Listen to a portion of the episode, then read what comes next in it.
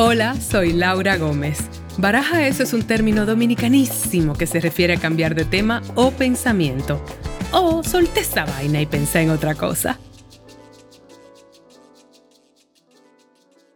Hola, saluditos. Bienvenidos a otro episodio de Baraja Eso Podcast.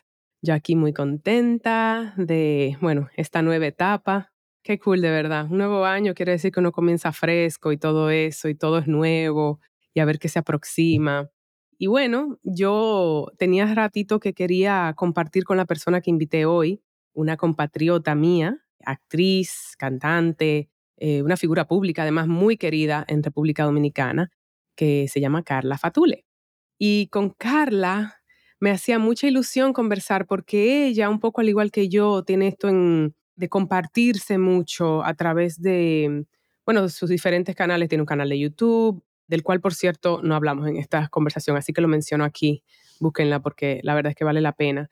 Habla mucho de, desde una perspectiva de maternidad honesta, se comparte de una manera muy abierta, entonces yo quería como explorar eso, esos espacios con ella, pero además, en el 2022 ella tuvo una situación de salud que, por cierto, a propósito de que se comparte de manera honesta, pues lo compartió. Fue un gran susto, una enfermedad muy extraña del cual, de la cual ella no tenía información en un principio. Y esto le dio a ella, bueno, le cambió obviamente la vida y le dio mucha perspectiva. Y de todo eso conversamos acá. ¿Qué te puede dejar una experiencia tan alarmante, una situación que te afecta de ese modo que pueda ser positivo? Conversamos sobre eso y mm, Súper lindo lo que dijo Carla. Este episodio de verdad me emocionó mucho. Me emocionó cómo ella se comparte, porque también fue de un lugar de, de mucho agradecimiento en cierto modo, que es muy extraño agradecer una enfermedad, pero lo que eso te deja y va muy en línea aquí con mis temáticas de baraja eso. Así que sin más, les comparto este lindo episodio con mi compatriota Carla Fatule barajando, barajando, en términos bien dominicanos. Como debe de ser, ¿verdad? Es que a mí como me lo dicen de tantos sitios, baraja eso viaja conmigo, tú sabes. Claro, te creo. Él es nómada. Exactamente. Entonces me da risa que fuera me dicen barajeando y yo, es barajando eso. Y barajando esto. me da mucho, mucho gusto tenerte por acá porque hace mucho que te, que te llevaba en mente, que te tenía en agenda, desde que te comenté incluso por WhatsApp, Carla, por favor, guíame. ¿Cómo hago las redes sociales? No, es verdad, a mí también, yo estoy súper feliz de estar aquí, porque, qué sé yo, desde que yo te conozco, desde que te vi por primera vez, dije, Dios mío, yo quiero como hacer algo con esta tipa. Yo sé. Y ahora como que está aquí, estoy con esta tipa. Me hace muy feliz. Qué bueno, comentemos. Yo te conocí, me acuerdo que estaba como en una entrevista contigo de radio. En las hijas de su madre, ajá. Las hijas de su madre. Mejor nombre para un programa que ese, por favor. Contigo y tu madre y tu hermana, que no pude conocer a Tania Baez, por Dios, y a Techi Fatule. Qué desgracia. Pero pronto, pronto. Pero conocí a Carla Fatule y fue muy bonito porque para mí fue, vamos, tú vienes de una familia muy establecida en República Dominicana. Digamos que ustedes serían como la versión, sería una versión así como... Puedes decirlo, no importa. No, Kardashian no. Yo no iba a decir Kardashian. No. No pasa nada, ¿eh? También son de admirar. No, porque ustedes tienen talento. Bueno, pero ellos tienen su talento empresarial y de vender. Es verdad, es verdad. Es verdad, es verdad. Ok, pero ustedes tienen talento sobre las tablas también y en los escenarios. Full, sí. Y los cuatro, aclaremos que tu padre, Dios mío, se me fue el nombre. Padre, Carlos Alfredo. Carlos Alfredo Fatule, por Dios. Se me escapó por un segundo. Bueno, tus padres en su momento eran como la pareja. Sí. Y luego también me encanta que fue como, por lo menos lo que aparenta, y tú me aclararás, una amistad que ha habido después. Ustedes son como una familia. Totalmente. Sí, nos llevamos súper bien todito. Mami y papi se llevan muy bien. La verdad es que hemos encontrado como el balance dentro de todo y nosotros somos muy como de no problema, o sea, no nos gustan esos problemas. Entonces siempre tratamos de, de llevarnos sobre la marcha y, y llevarnos bien. Sí. Todos somos así dentro de la familia. Lo menciono, Carla, creo, porque me causa curiosidad, pero al mismo tiempo, no curiosidad a ustedes, sino esta situación de estar en el ojo público y tener que vivir cosas que en su momento son tan dolorosas, dígase, por ejemplo, que tus padres se divorcien, que son una como un power couple y de repente ustedes de niña tener que pasar por eso. Si eso es difícil, sí, es muy difícil en la vida común, imagínate que todo eso sea bajo el ojo público y como en los programas de televisión. Y yo creo que en parte eso era de las cosas que yo quería conversar contigo, porque tú también estás casada con una figura pública aquí en República Dominicana. Sí. Y el señor Grullón. y quería como conversar sobre eso, sobre tu, tu perspectiva y tu experiencia. Sí, sí, sí. Tanto con tu matrimonio con Javi como con venir de, de esa pareja pública de tus padres. Mira, yo creo como que al nosotros crecer con eso es como algo normal, ¿sabes? Mm, No conocemos otra cosa que no sea algo público. Entonces, lo que tú no conoces, tú no extrañas. O sea, esto es lo normal. Y mi papá y mi mamá, como tú dices, entre los 80, 90, mi papá era lo último de los muñequitos a nivel de merengue y siempre fuimos muy expuestos. Y luego mi mamá con su programa de Hola Gente, en fin. ¿Qué pasa? Lo que yo entiendo que algo bueno es la forma de que ellos nos criaron y nos hicieron ver eso como su trabajo, no como algo que o el reconocimiento que era lo primordial o lo material o lo X, simplemente era su trabajo y es lo que ellos saben hacer.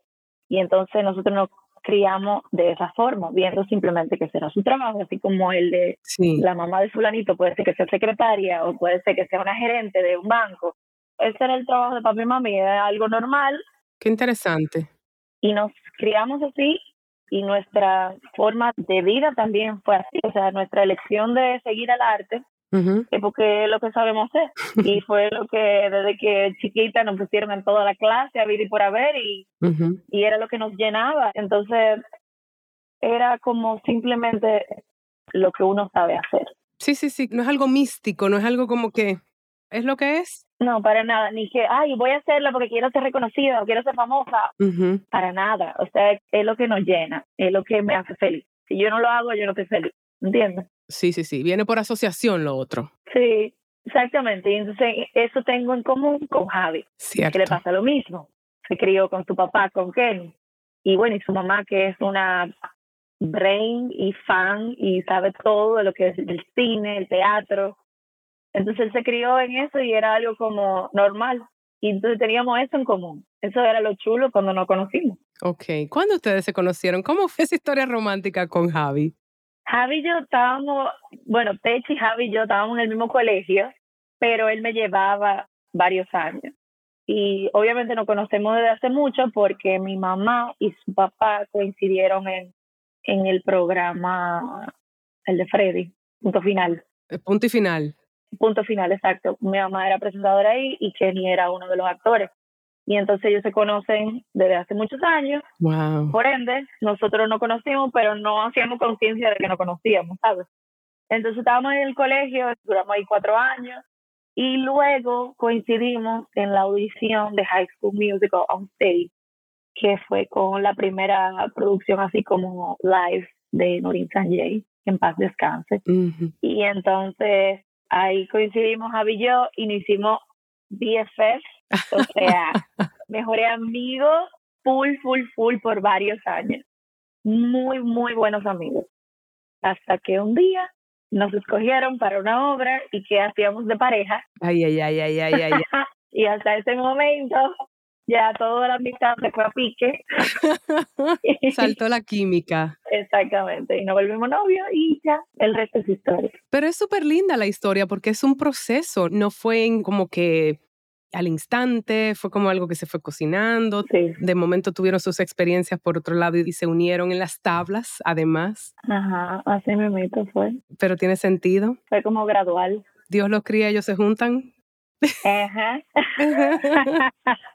Y claro, tú sabes, aquí mucha gente que escucha de fuera de República Dominicana, pero yo tengo que aclarar que tú estás mencionando nombres que son realmente, no sé, épicos aquí en República Dominicana. O sea, tu madre sí, es una persona sumamente querida Kenny Grullón es uno de los comediantes más respetados acá, que tiene una, un historial, como dijiste, punto final, es un show aquí enorme.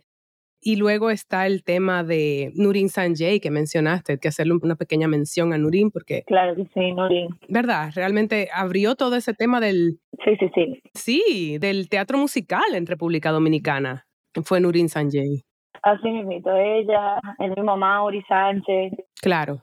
Mucha gente del medio artístico forma parte esencial de nuestra historia, de la historia de mi familia. Claro. De Javi y mía. Y eso nunca se olvida. Claro. Y es familia para nosotros. Sí, High School Musical se convirtió en The Marriage Musical. Totalmente. bueno, y de ahí están todos mis mejores amigos que están ahí.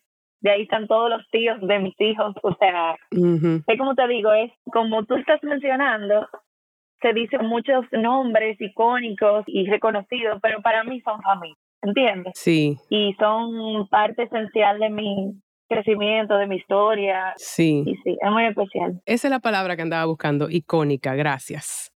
Son muy icónicas esas figuras que mencionaste. Y oye, mencionas a tus hijos, que es otra cosa que a mí me atraía mucho de conversar. claro. Ya lo hemos hablado. Lo hemos conversado así por encimita. Pero te cuento un poquito, aquí yo en Baraja Eso exploro mucho ese tema, tú sabes, porque no sé qué tanto hemos como andado en por qué a mí me interesa esa temática y por qué tú, desde ese punto de vista de tu maternidad tan honesta que tú eh, llevas, pero además que compartes en las redes, me encanta el hashtag Bad Moms, mala madre. yo lo hago porque, tú sabes, yo aquí comparto mucho el hecho de que no quiero tener hijos y, y tú sabes muy bien que en nuestra cultura son las mujeres muy como juzgada, cuestionada, castigada por cualquier decisión. No quieras tenerlo. Totalmente. Si los tiene cuando viene el próximo, si lo tiene el próximo porque lo crían así, asá. Nunca estamos satisfechos. Nunca. Y siempre es como que la mirada de fuera tiene un gran peso. Entonces, para mí, estas conversaciones son importantes porque también es como vernos y escucharnos y tener completa honestidad, tú sabes, de, mira, mana, yo amo a mis hijos, pero esta vaina no siempre es fácil y eso es lo que yo observo de tu narrativa con eso. ¿Cómo y cuándo decidiste que tus hijos iban a ser parte de tu vida pública y, que los ibas a compartir, digamos? Fue inconscientemente realmente. Hmm. Yo salí embarazada y con 20 años, entonces ya de por sí salí embarazada de Javi, ya era como, ¡ah! ¡Salí embarazada! Yo espero que de Javi. Ajá, gracias. Estoy igualito a él, gracias. El punto es que fue bastante público ese proceso. Como no estábamos casados. Uh, esa es la otra. tradición, o sea, de que hay que estar casado para tener hijos. En fin, se hizo bastante como una notición en ese momento. Ah, bueno, perdón, volviendo al tema de que esto es difícil para cualquier persona, imagínate bajo el ojo público y con 20 años uno tan vulnerable, la, por más que sea, no se tienen los músculos de decir, ay, fuck it, ¿qué me importa a mí la sociedad? A los 20 años, yo me imagino. Totalmente. 20 años, 6 meses de amores. Uf. Éramos dos carajitos que no sabíamos qué íbamos a hacer con nuestra vida. Claro. Que estábamos literalmente tirando pata voladora, experimentando la vida y siendo juzgados por algo de la naturaleza humana. Y que tal vez más bien podríamos conversar un poco de lo importante que es la educación sexual para los adolescentes en lugar de negarla, ¿verdad? Totalmente. Un poco en nuestra sociedad. Y que no era algo que tampoco era una menor de edad, era joven, pero no era una menor de edad. Eran muchos factores y fue muy invasivo. Wow. Entonces, como te digo, no fue una decisión consciente, fue inconsciente, que me hizo, al yo compartir la noticia, o sea, nosotros compartir la noticia de que estábamos embarazados, yo quise compartir el proceso de tener una maternidad honesta dentro de mi proceso, ¿sabes? Porque recibí muchas cartas, recibí mucho apoyo y muchas historias de mujeres de verdad, mi historia era un disparate, era nada. Wow. Era muy privilegiada, porque mi familia estaba en una celebración como si yo me hubiese ganado la loto. ¿En serio? Y yo recibía mensajes de mujeres que no tenían a nadie, ni contaban con su familia, ni con amigos, ni con nada, no tenían trabajo. Tantas situaciones de la vida real que me hicieron verme en un estado privilegiado. Y en ese momento yo dije, tengo que compartir mi proceso para que otras vean que aunque no es la misma situación, no todo el mundo vive esta realidad, pero sí se puede echar para adelante dentro de mi estado, dentro de mi vida, ¿sabes? Dentro de mi ambiente. Sí. Compartirlo desde, no desde mi privilegio, pero desde la honestidad y desde las emociones, desde mi verdad. Entonces, así fue que lo empecé a compartir. Vuelvo y digo, no fue consciente, fue inconscientemente. Ya. Y yo me manejo mucho en las redes sociales de esa forma, como con lo que me mueve. Sí, sí, sí. No como dije, estratégicamente voy a pensar, no. Es como lo que yo siento en el momento y lo que yo siento que puede realmente servir de ayuda para otro. Entonces, así. Yo creo que en eso es que yo conecto contigo porque es que yo noto cuando hay autenticidad en un mensaje de alguien versus cuando algo es planeado o estratégico, que vamos, pueden ser las dos cosas. Yo, tú ahora yo siento como que tienes una versión que tiene que ser proveedora de dos niños y te la busca porque, vamos, hello, porque las redes sociales también son un, un medio de ingreso, pero siempre conectado a tu verdad. Eso me encanta. Pero entonces yo noto dos cosas. Quería hacerte un paréntesis cuando estabas diciendo lo de las mujeres que te escribieron en ese momento, habiéndome criado aquí también. Mira, yo recuerdo, Carla, que había una chica que yo conocía, no estaba en mi colegio, sino en el colegio de la que entonces era mi mejor amiga, y era un colegio evangélico. Y bueno, yo tengo otros temas con eso, pero bueno. Y ella quedó embarazada con 16 añitos, creo que era. Y la echaron del colegio, la botaron del colegio. Y ahora yo pienso, o sea, asocia, ¿verdad? Embarazo con botarte del colegio como un castigo, ¿saben? Penalizarte por vamos, por quizá cometer un error precisamente porque ese colegio no la educaba sexualmente. Exactamente. Y pensé en eso en este momento. No le está haciendo justicia a el amor al prójimo, a lo que se supone que, que debe de estar promoviendo no. esa religión. O la religión. Despojar a una adolescente de educación. Ese es el castigo. Una pena. Y entonces cuando mencionabas lo de ahí empezó, estoy un poco confundida. Tú estabas muy jovencita. ¿Cómo así comenzaste a compartirlo? ¿De qué plataforma estamos hablando en ese entonces? Twitter, Instagram. Era 2012 ya. Ah, ok. Bueno, que yo te llevo unos cuantos. Yo, yo puedo ser tu hermana muy, muy, muy, muy mayor. Joder. Ya después de que estamos adultas, no importa, ¿eh? no importa, ¿verdad? Vamos a dejarlo ahí. Déjalo ahí había plataformas. Yo compartía Twitter, Instagram, estaba Facebook, que estaba en sus buenas, y estaba Instagram creciendo. Ah, bueno, Facebook estaba en sus buenas. Exacto, estaba Instagram creciendo. Entonces, sí, yo lo compartí por ahí todo, bastante. Desde ese entonces, pero me parece muy maduro de tu parte a esa edad, pero supongo que también uno madura como que a la fuerza cuando tiene que enfrentar esas circunstancias. Sí, totalmente. Okay. Uno te hace madurar y como tú dices, en el ojo público. Sí. Tú tienes que pensar mucho más las cosas antes de hacerlas. Porque si algo nos han enseñado a nosotros es la responsabilidad que hay detrás de una cámara, de un micrófono, de, de todo lo que conlleva estar bajo el ojo público. Y para mí es muy importante todo lo que sea que yo vaya a compartir, que realmente como que deje algo. Sí. Sea risa, sea triste, sea lo que sea, pero es una responsabilidad, no es un relajo, no es un simplemente, ah, ya tú me sigues y ya, somos felices, no. Ya. Entonces, desde ese entonces, por la forma en que nos criaron, yo siempre he visto esto como algo muy serio, como esto es parte de eso. ¿Entiendes? Entonces, sí.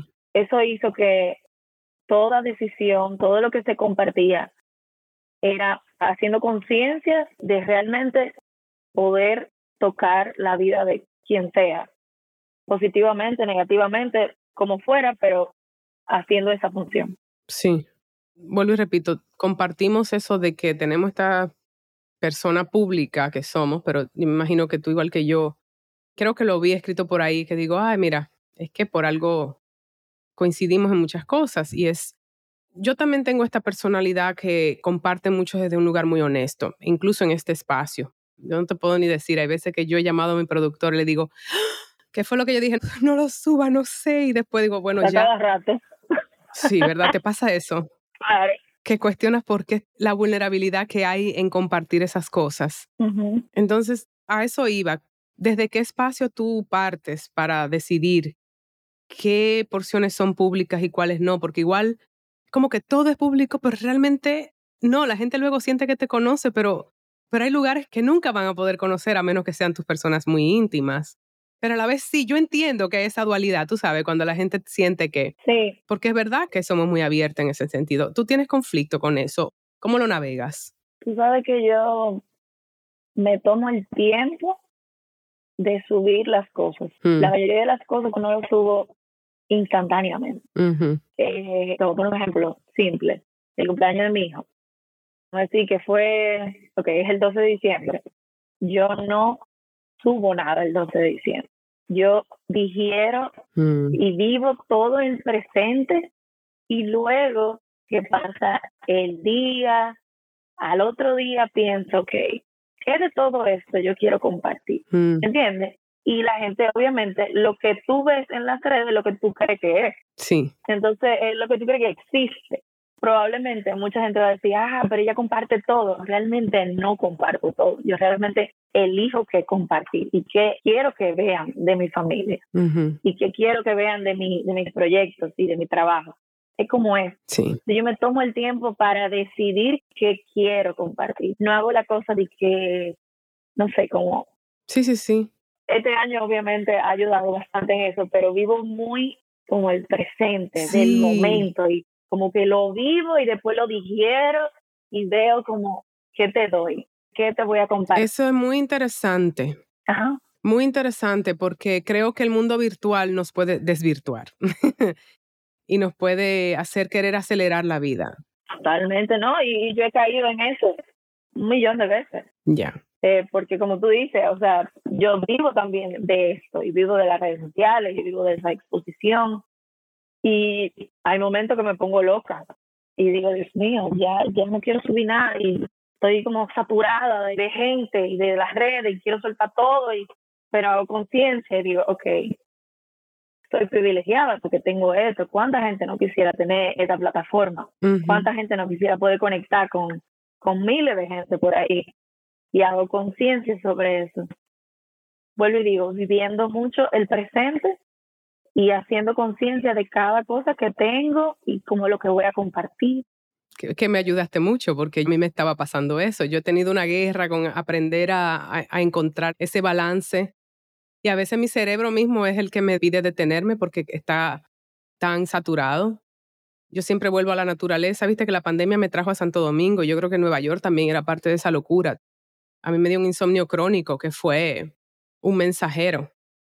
Ah, bueno, y eso me lleva a esta parte de la conversación porque mencionas, bueno, este año, yo creo que el 2022 para ti fue un año muy intenso, que te enseñó mucho, ¿verdad? Bastante. Y fuiste muy pública con eso. Entonces quiero entrar a esa parte de lo que fue tu salud en ese año 2022 y qué enseñanza, qué positivo puede traer algo tan negativo como una enfermedad como la que te pasó. Comenzando por cuál fue esa enfermedad que te pasó.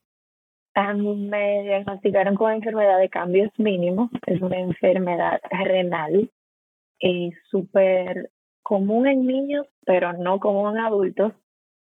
Y fue algo sumamente impactante porque lo que hizo fue un cambio drástico de mi cuerpo y en un transcurso de 10 días yo aumenté 80 libras Wow. no, de 10 días no, como 8 días, 7, 8 días, eh, 80 libras. Obviamente, ese aumento era algo que nadie entendía por qué se daba y solamente se podía saber mediante una biopsia renal, lo cual te la hacen solamente cuando tú estás físicamente estable y como al yo estar tan alterada físicamente, o sea, tenía toda esa retención de líquido, no me podían hacer absolutamente nada. Entonces, duré un mes y medio de esa forma, sin saber exactamente lo que yo tenía, transformada en una clínica Uy, angustiada, vamos. Qué angustia para ti, tu familia, porque no saber, no tener información. El no saber es la cosa más que te desestabiliza en todos los sentidos. O sea, yo me puse en la posición de todas esas familias que tienen hijos o ellos mismos que no saben qué tienen y duran la vida entera de esa forma. Eso es angustiante, o sea, eso es estresante en todos los sentidos, todo mental, físico, todo, ambiental, o sea, tu familia también se ve alterada. Wow, sí. Y vivir eso fue bastante fuerte, súper fuerte que tú estabas en Disney, en Disneylandia con tu familia cuando comenzaste a detectar, ¿no? Exacto, exacto. Todo empezó en Disney. Yo me fui a unas vacaciones familiares que teníamos un año y medio, dos años casi planificando. Wow. Y um, andábamos ya caminando, ya tú sabes todo lo que uno camina en Disney. Y el sol y las filas. Y desde el segundo día yo me empecé a sentir súper extraña, súper cansada, era como un cantante o como cuando tú haces CrossFit la primera vez en tu vida. Era eso. Y yo decía, pero yo acabo de llegar al parque, o sea, yo me acabo de despertar y acabo de llegar con por qué yo me siento así. Pero Carla, que no le para nada, pilas pues. Le daba para allá. Decía, no, pero ya hubo un día, obviamente, que de repente en el parque los pies se me pusieron de este tamaño. Wow. Las piernas, la ropa me dejó de servir, y me tenía que poner fichero de Javier, todo empezó a transformar. Y ya hubo que no podía ni siquiera ir al parque. Y me fui a emergencia ya y en Estados Unidos eh, lo que me dijeron que yo tenía una deshidratación absoluta. Me chequearon todo, me hicieron todo el examen ahí en emergencia. Eso fue lo que salió. Y yo dije, bueno, si eso fue aquí, o sea, o sea en República Dominicana, uno siempre minimiza como que el tema de salud y todo esto de República Dominicana. Y digo, bueno, cuando yo llegue allá, ya voy a ir a la clínica y que me pongan mi suero y tranquila, me voy a recuperar. Y no, cada día fue peor. Y gracias a Dios di con un doctor increíble, una eminencia de nefrólogo, que desde que me dio, que me recibió en la madrugada, después de yo tener 10 días sin saber qué carajo yo tenía. Él lo que me vio me dijo, tú tienes enfermedad de cambio mínimo. Y yo, ¿qué? ¿En serio? Ajá, él, me vio esa madrugada yo dando gritos y me dijo, tú tienes enfermedad de cambio mínimo. Y yo, ¿qué? O sea, ¿qué es esa vaina? ¿Qué, ¿Qué es ese nombre? Eso es lo primero, ¿qué es ese nombre? ¿Y qué enfermedad de cambio mínimo? Y eso no se puede ver. Por eso todos los exámenes que te hacen tú no lo puedes ver. Solamente se ve mediante una biopsia renal. Y tú no te la puedo hacer ahora. Yo estoy un 99% que es eso. Wow. Pero yo estoy seguro que cuando yo te la haga, eso es lo que va a decir. Y yo. Pero ¿quién es ese médico? Vamos a hacerle mención aquí a ese señor. Se llama doctor Alberto Flores él es una estrella, yo lo amo. Ok, gracias, doctor Flores, porque yo creo que, vamos, cuando hay un médico que tiene ese conocimiento y, que te da esa, por lo menos, mira, ok, tú no tenías información confirmada, pero tenías una suposición de alguien. No, él me dio una tranquilidad, mira, lo estoy diciendo y tengo los ojos La tranquilidad que me brindó ese doctor fue el cambio del cielo a la tierra. Wow. Desde el momento en que llegó, empezó a verse luz en el camino. Claro, eso, eso. Es una luz, totalmente. Y uno no entiende el valor de ese trabajo, porque es un trabajo, hasta que uno lo vive.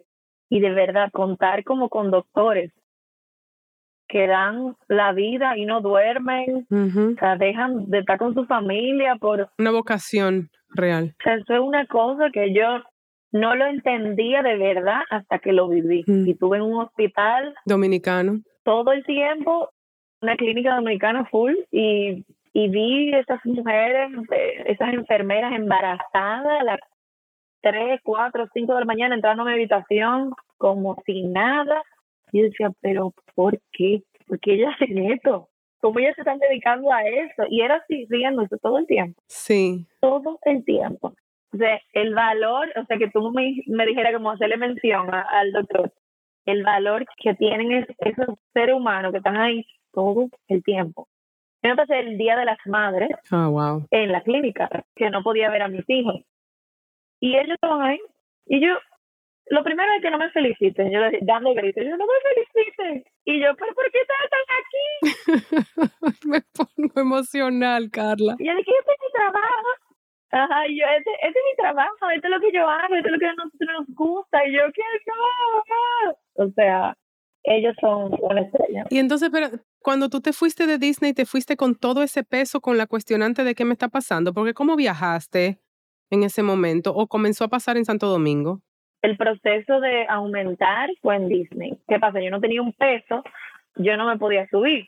Pero Javier y mi cuñado, que estaban en el viaje, me veían y decían, o sea, estábamos comiendo muchísimo, o sea, todo lo que uno come en esos viajes. Sí, pero no 80 libras, mana. Exacto. Entonces ellos decían, que escúchalo, pero Carla está como, como más como llenita. Pero no me lo querían decir y que para no encojonarme, para que yo no me quillara. Entonces, ya como en, en los últimos parques, que ya yo me estaba poniendo ropa de Javier, era como, ¿qué está pasando? Y ya obviamente cuando estaba en la clínica, que decidí no ir al parque, ya sabían como que había algo. Entonces, y cuando me pesaron en la clínica, me dijeron, no, tú pesas 180 libras, cuando yo peso 140. Wow. Y yo tenía nada más seis días de viaje.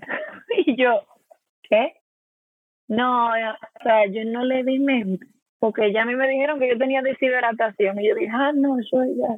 A mí me entró por ahí y salí por ahí. Y en esta enfermedad es sumamente importante el tema del peso. O sea, por ahí tú puedes contabilizar, por ahí tú ves si tú estás estable o no. Entonces yo no tenía idea y yo dije, ay no, todo es gringo que me dijo eso, qué sé yo, para relajarme o no sé. Y no le di mente.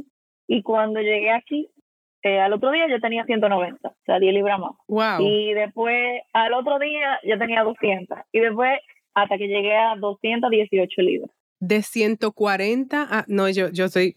No, es mucho pero un poco también no escuchaste, no solamente las señales, pero a tu cuerpo. Realmente, no escuché a mi cuerpo, no le hice caso. O sea, el momento que yo sentía que estaba cansada, yo lo que debí de hacer es quedarme acostada. Cuando yo veía que la ropa no me servía, yo debí inmediatamente tener una alerta, como que, ¿qué está pasando? si yo llegué con una ropa y ahora no me sirve, ¿qué es eso? Y todo el mundo estaba igual. Yo sí, cuando estaba allá, eh, los ojos se me como que hinchaban y la cara, eh, le tenía las manos y le mandaba fotos a mi mamá, a mi hermana, y le decía como que, ay, mi hermano me decía, Poncho, eso puede ser retención de líquido. Yo nunca había experimentado lo que es retención de líquido, entonces no sabía. Y le mandé fotos, como así, como a doctores amigos míos. Pero imagínate, con tan poca información. Ni los mismos doctores sabían. Una vez que todo esto se estabiliza, una vez que te detectan lo que es, que ya tienes la tranquilidad de tener la información, comienzas a perder el peso, básicamente. ¿Cuál fue el tratamiento? Sí, empieza el tratamiento, que es esteroide, que es lo que hace como que la cara se te ponga como luna llena, así que le dicen. Inmediatamente tú empiezas a consumir esteroides, empieza un poco, y empieza obviamente partes del cuerpo, como la barriga, los brazos, a, como aumentar un poco. Ok, me río por como tú lo dices, no porque sea gracioso. Bueno, quizá porque te estoy viendo como la carita. Hay que reírse, ¿verdad? Totalmente. Sí, todo esto no hubiese pasado con la risa que yo tenía en una clínica, mija. ¿Sabes? No tenían que sacar de la habitación de la risa. Buenísimo. Entonces, sí, empieza el tratamiento con esteroides, pero es como que te hacen ir al baño a botar todo el líquido eh, diuréticos, creo que. Diuret, sí, supongo. Ajá, es como algo así, naturales. Y tú vas al baño o sea, más de 30 veces. Wow. Y tienes que también contabilizar tu orina y saber como la cantidad que tú, tú estás expulsando, anotarlo. Ese es el proceso como de... Uy. ¿Cuánto duró ese proceso, Carla? Más o menos, de recuperar cierta normalidad. Como un mes. O sea, como un mes y algo, más o menos. Eh, pero estamos todavía en el proceso. Ajá, eso te iba a preguntar, ¿dónde estás en ese proceso? ¿Qué tipo de, de información tienes ahora? Yo me recuperé un 100% en la, en la primera etapa. Pero ¿qué pasa? Esa es una enfermedad que no se sabe qué la provoca, de dónde proviene.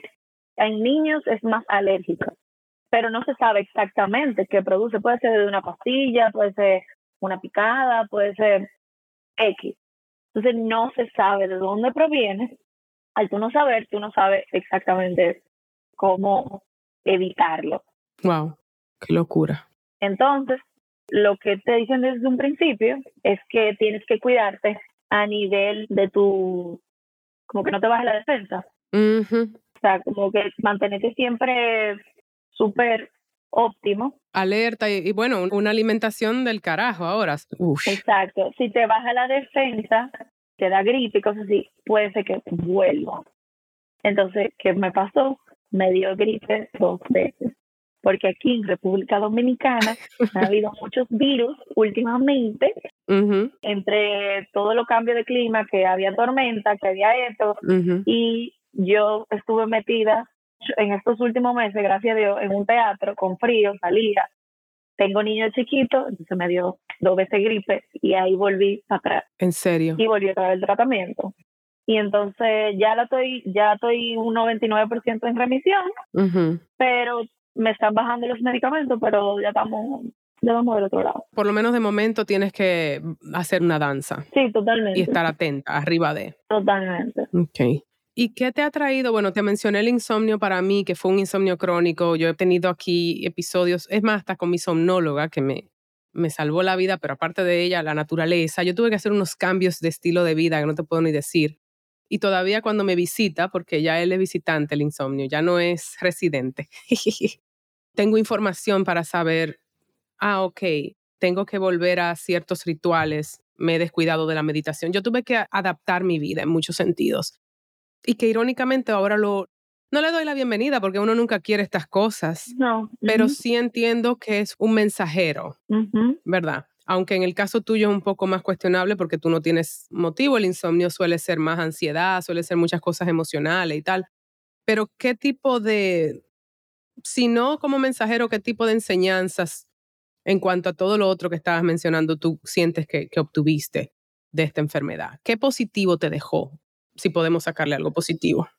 Me dejó mucho positivo, mucho más que lo negativo realmente.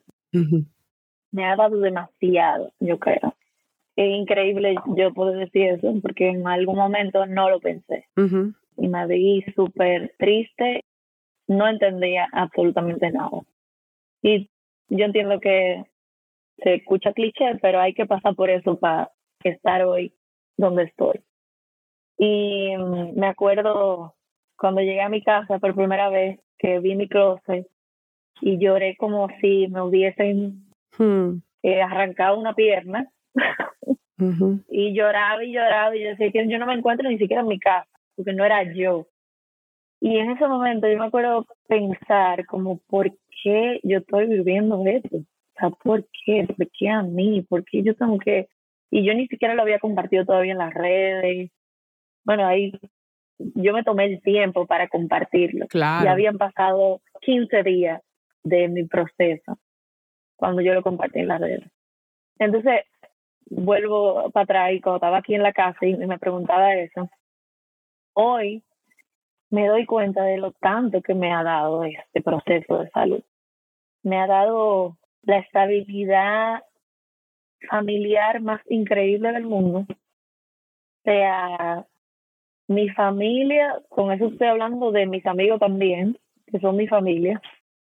O sea, sin ellos, yo no hubiese estado donde estoy hoy, porque ellos me brindaron todas las risas del mundo, en todo momento. Y sigue siendo así. Y me di cuenta que eso es parte esencial de mí y de mi felicidad. O sea, ellos son como mi cable a tierra, mi, mi todo, todo. Sí. Me enseñó que tengo que hacerle caso a mi cuerpo. Uy, sí.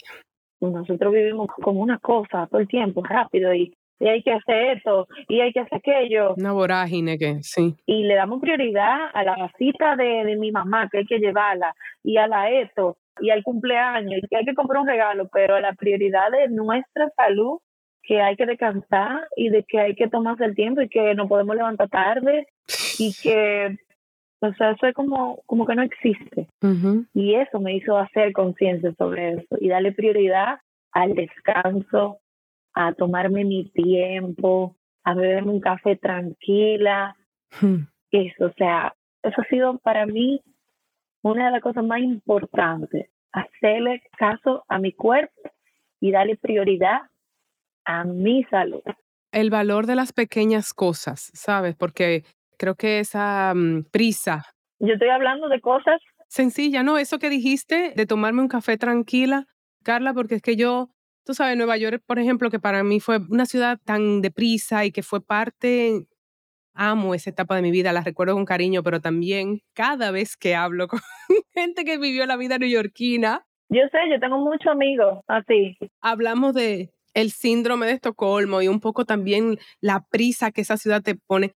Y te puedo decir que lo que acabas de decir es una de las cosas que yo tuve que asumir para mi sanación porque el insomnio mío era crónico, Carlos. Y te estoy hablando de cinco días sin dormir de corrido, que yo duré ya cuando vino mi crisis. Te creo. Para poder cambiar de estilo de vida. Fue como, ah, no va a parar. Y eso que tú estás diciendo, para mí es tan esencial tomarme el tiempo de tomarme una taza de café. Totalmente. Qué cosa tan bonita. Totalmente. Tan importante y tan sencilla, ¿sabes? Sí. O sea, esto que me ha tocado vivir le ha enseñado mucho a mi gente de alrededor también. Porque tú hablas de insomnio y te digo que te entiendo perfectamente porque yo vivo con una persona que sufre de insomnio y de ansiedad. O sea, Javier, inmediatamente como pasó mi proceso, digo, espérate, yo tengo que ya darle importancia a eso. Y Javier, gracias a Dios, tiene una doctora, una psiquiatra que es lo último de los muñequitos, que lo ha ayudado a estabilizarse emocionalmente a nivel de su ansiedad, que era obviamente parte esencial de su insomnio. me consta. Y mi proceso ha ayudado muchísimo a la gente de mi alrededor y a mi familia, como que a darle hmm. prioridad. Perspectiva. A su vida, a su salud. Sí. Que de verdad la ponemos de, terceros muchísimas veces. Y uno, por ejemplo, que es mamá, a veces es lo que te digo, voy más fácil a la cita del dentista de mi hijo que yo iba a chequearme. Ya no, pero sí. Y otra cosa que me enseñó es literalmente vivir el momento. Yo podía decir esa frase hace cinco años y yo creía que de verdad yo estaba viviendo el momento. y de verdad yo siento que ahora yo estoy viviendo el momento. Ahora mismo yo estoy disfrutando de estar aquí, hablar contigo, eh, tener mi computadora cargada, o sea, tener audífono, o sea, de verdad yo estoy disfrutando el momento de absolutamente todo. Y es tan rico y es como tan, ay, como tan chulo. Se siente. De verdad, vivir es tan chulo que la gente no tiene idea el valor de, estar vivo. O sea, todos tenemos la posibilidad de verlo, de quejarnos y de, de, ver muchísimas vainas malas que están a todo alrededor, pero tenemos la dicha de estar respirando. Sí. Y yo sé que yo di por sentado mucho eso. Y vivir mi proceso me hizo darme cuenta de que yo soy muy privilegiada, muy privilegiada. También, Carla, es muy bonito haberlo vivido a esta edad, porque es como que mucha gente lo viene a, apreciar cuando está enfrentándose, digamos, a la muerte, ya en una edad mayor, no sé qué, ay, la vida y a ti te ha tocado algo a destiempo, digamos, porque no, no es normal que una persona de tu edad tenga una enfermedad que, que sin información tú te sientes que, what the fuck, me voy a morir. ¿Verdad? De repente te hace apreciar la vida tanto. Te siento, te siento la euforia diciendo eso y se transmite. Sí. Honestamente. Sí, sí, sí. Y te agradezco tanto de compartirlo de ese modo. Mira qué bonito que pasó el tiempo porque yo en el momento sabía que tú estabas tan agobiada y, todo el mundo quería hablar contigo de ese tema. Y yo decía, yo no quiero hablar desde el lugar de, trauma, yo quiero el lugar, de... o sea, yo decía, yo hablaré con ella en su momento porque quiero como que ella lo procese y lo siente y ya no lo tenga en el sistema. Y, mira qué bonito. Cuando tenga que ser. Sí, qué bonito lo que me estás compartiendo con perspectiva, te agradezco tanto, de verdad. Ha sido muy lindo el proceso. Qué bonito. Muy lindo. Me alegro mucho. Y poderlo compartir, como tú dices ahora, es como más lindo, cada vez más lindo. Sí, porque ya se, se, disipa el miedo. Sí, sí, sí. Y yo espero que esto me dure así como mucho, me dure como a toda la vida. Yo creo que sí, que es un lugar consciente, que tú tienes que conscientemente. Yo tuve un accidente esquiando y perdí la rodilla y no sé qué, y es verdad que hay momentos en que uno se siente frustrado. Yo ya no voy mucho a ese lugar con mi mente, de hecho no voy a ese lugar en la mente, sino que voy a, estoy viva, ¿sabes? Como yo me pude haber muerto en esa montaña y estoy viva y, y a veces activamente tengo que ir a ese lugar de agradecimiento, pero sí que puedo activarlo. Claro. ¿Sabes? Ajá, ajá. Espero poder activarlo así como que siempre. Yo creo que no se queda en piloto automático, pero sí se queda ese lugar de, de activación, definitivamente. Sí. Te agradezco tanto. Ay, Día, yo estoy súper feliz, de verdad. Qué bueno. Estoy súper feliz de estar aquí, poder compartir contigo, hablar de esto. Y como, como que sin problema, como, como feliz. Y mira que casi que ni hablamos de lo profesional, tú, tú, has hecho musical, hiciste la llamada. Sí, sí, sí, pero ya la gente que puede entrar y buscar eso. Recientemente trabajaste con tu marido en un musical de, de Mecano. ¿Cómo era ese? Hoy no me... Hoy no me puedo levantar. Sí, un Exacto. musicalazo, una experiencia inolvidable y bueno, que me, que me dio mucho en ese proceso. O sea, uh -huh. yo hice ese Castier hace 2021, uh -huh. me lo dieron, el papel, duré un año entero esperando para hacer el musical y me enfermé. Y dije, ok, no voy a estar, qué chulo. Uh. Wow. Y el productor, eh, José Llano, fue de esas personas que estuvo ahí todo momento y fue a la clínica 500 veces y me decía, tú vas a ser Ana, tranquila. Es el 7 de septiembre. Si tú sales el 6 de septiembre de la clínica, tú vas a ir directo a hacerlo. Y me mandaba las canciones para que me lo aprendiera. ¿En serio? Todo, me mandaron todo. Yo me ponía a aprenderme esas cosas. Uh -huh. O sea, me ponía a aprenderme la línea y todo eso. Y eso me ayudaba como a pensar como que yo voy a salir de esto. Ay, qué lindo, Carla. O sea, esto no es permanente, esto es simplemente que es algo pasajero. Entonces, de cierta forma, el arte me ayudó como a, a salir a flote. Y cuando estuve en ese teatro, decía, mierda, estoy aquí, o sea, estoy viviéndolo. Yo nunca pensé que iba a estar aquí. Ese musical de verdad me, me dio mucho. Creo que es merecidísimo. Me has dejado muy inspirada. Qué hermoso tener todo ese apoyo que tú recibiste y como tú bien dices, yo también lo puedo ver, qué afortunada y privilegiada y, y qué merecido. Ay, gracias. Como que tú irradias eso, tú irradias eso y me encanta, de verdad. Tan bella. No, yo estoy segura que si a ti te pasa lo que sea y tú haces lo mismo, porque tú tienes una familia increíble también. Sí, sí, me siento también que de verdad. Y eso lo construye uno, Carla. Así momento. Al final del día, eso lo construye uno, así que mm, tú atraes esas cosas y yo creo que eso también dice mucho de ti. Gracias. Y te deseo un 2023 maravilloso, que sigan lloviendo cosas lindas. Igual, igual, me encantó baraja eso, me encantó. Baraja eso, que aquí no vamos a estar enfermos, aquí vamos a sacar mucha salud. Mucha salud, mucha salud, mucha vida. mucha salud, Carlita, mucha salud. Mucha salud para ti también. Gracias, de verdad, de todo corazón.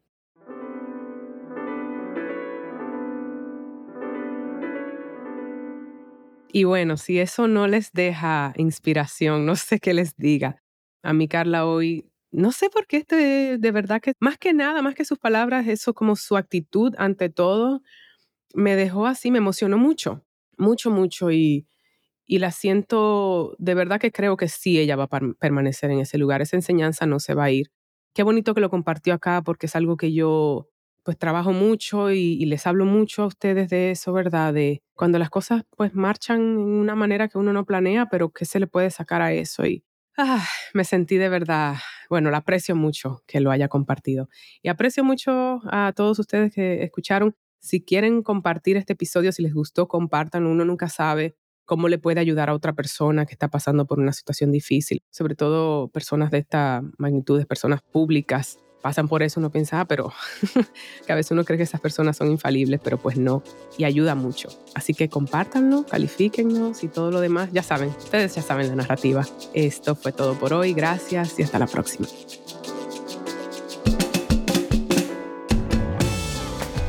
Baraja Eso ha sido creado y coproducido por mí, Laura Gómez, junto a mi tribu caribeña de Yuca Lab. Música original de Stu Mindeman. Síguenos en nuestras redes sociales, arroba baraja eso podcast y arroba ms Laura Gómez.